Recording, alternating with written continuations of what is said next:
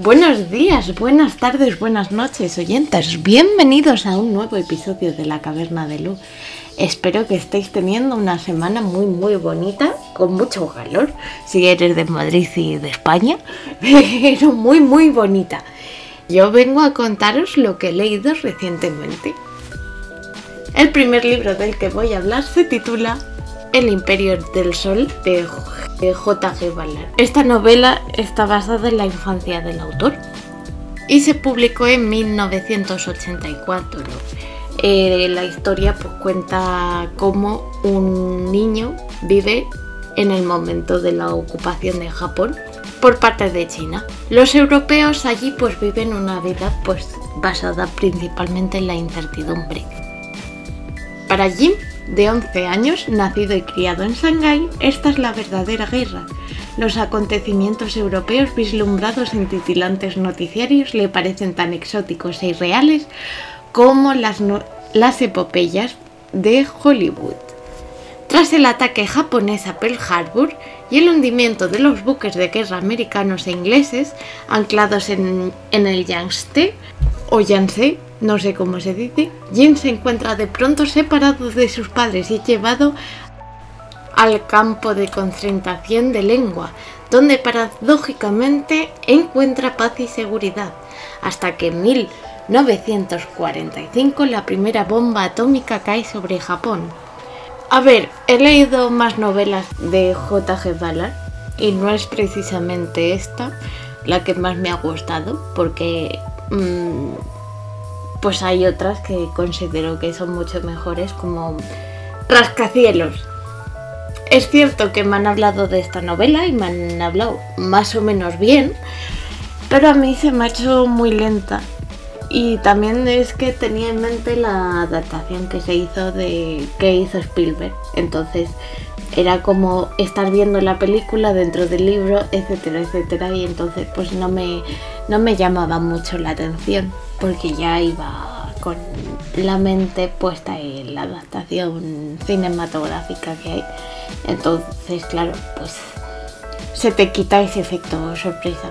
Pero bueno, yo la recomiendo bastante, aunque he tenido mis más y mis menos con este libro.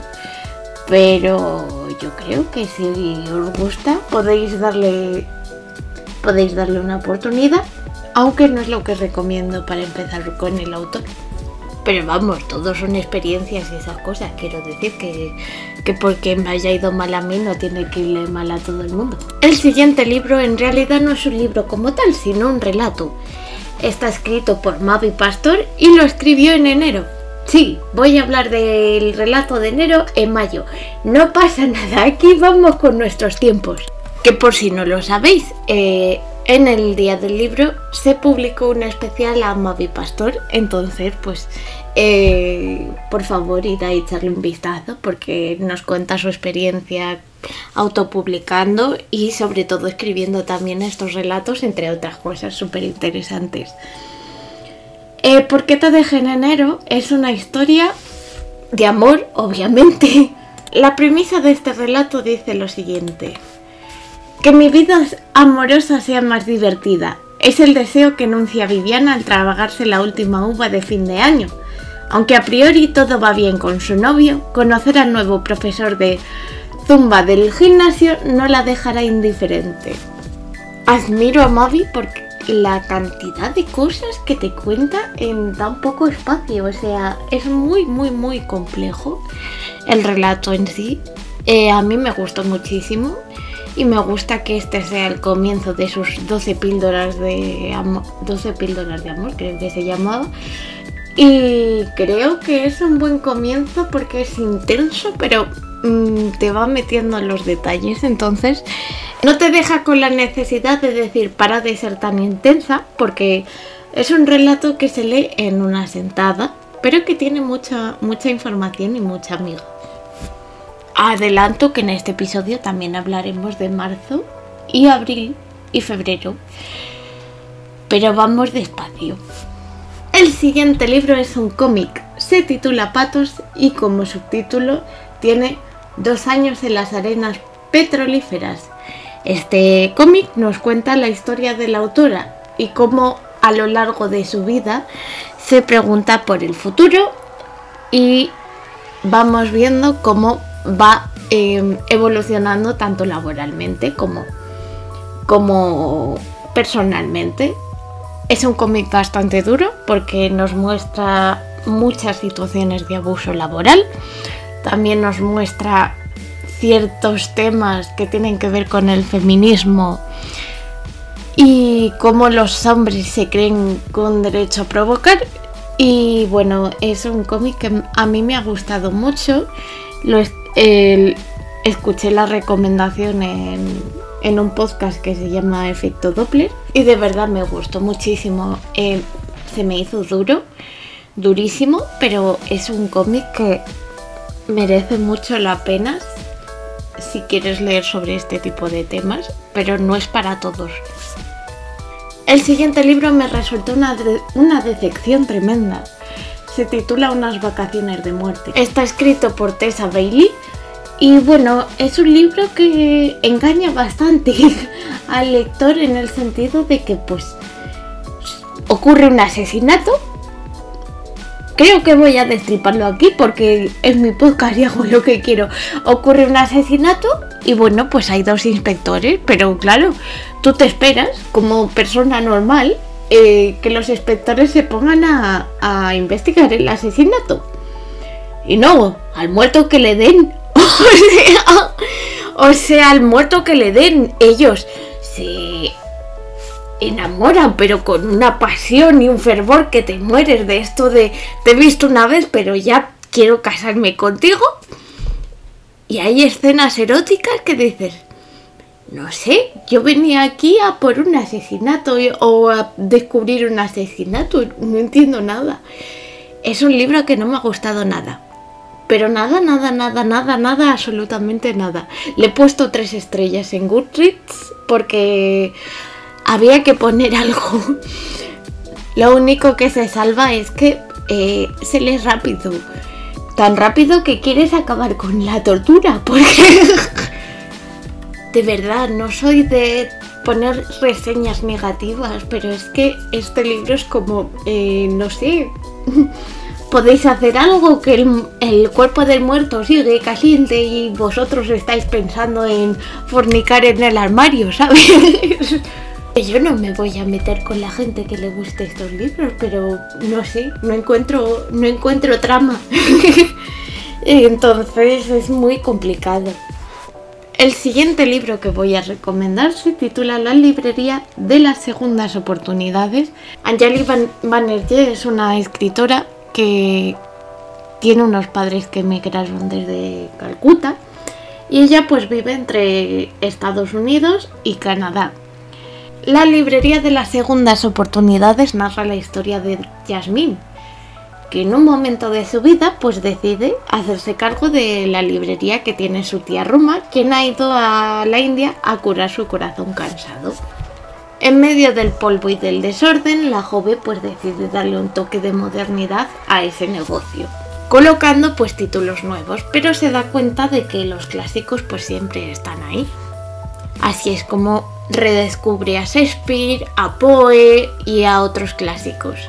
Pero no solo aprende eso, sino también pues aprende a escuchar qué es lo que necesita cada cliente de la novela que está buscando.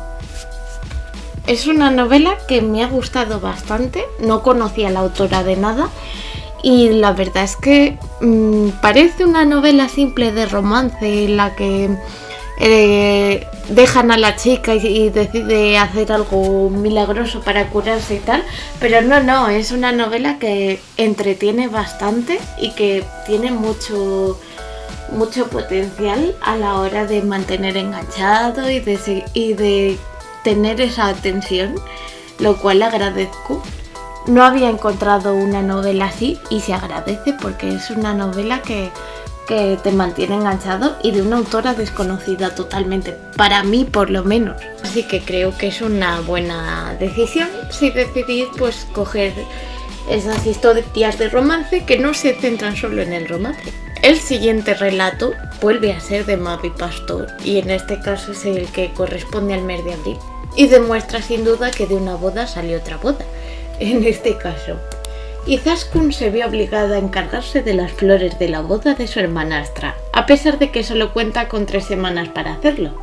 Pero no le queda otro remedio si no quiere que su padre la vuelva a acusar de estar celosa de ella. Gorka, el apuesto organizador del evento, tiene un poder persuasivo y una sonrisa irresistible que aumentan la tensión cuando trabajan juntos.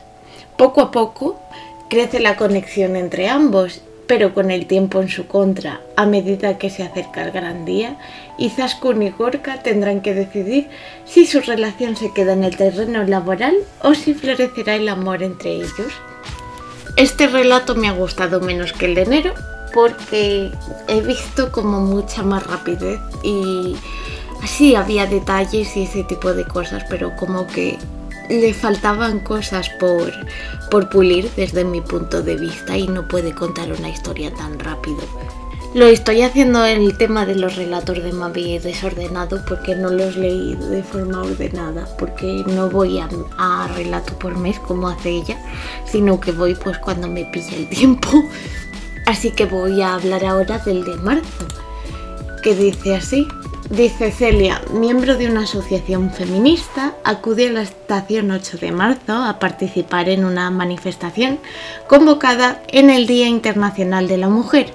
Allí conoce a Tania, una chica valiente y atrevida que se une a la propuesta.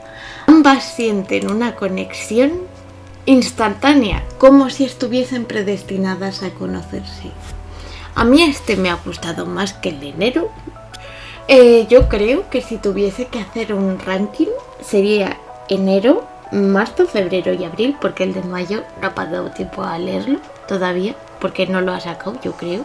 Entonces, si no hay mayo no se puede leer, obviamente.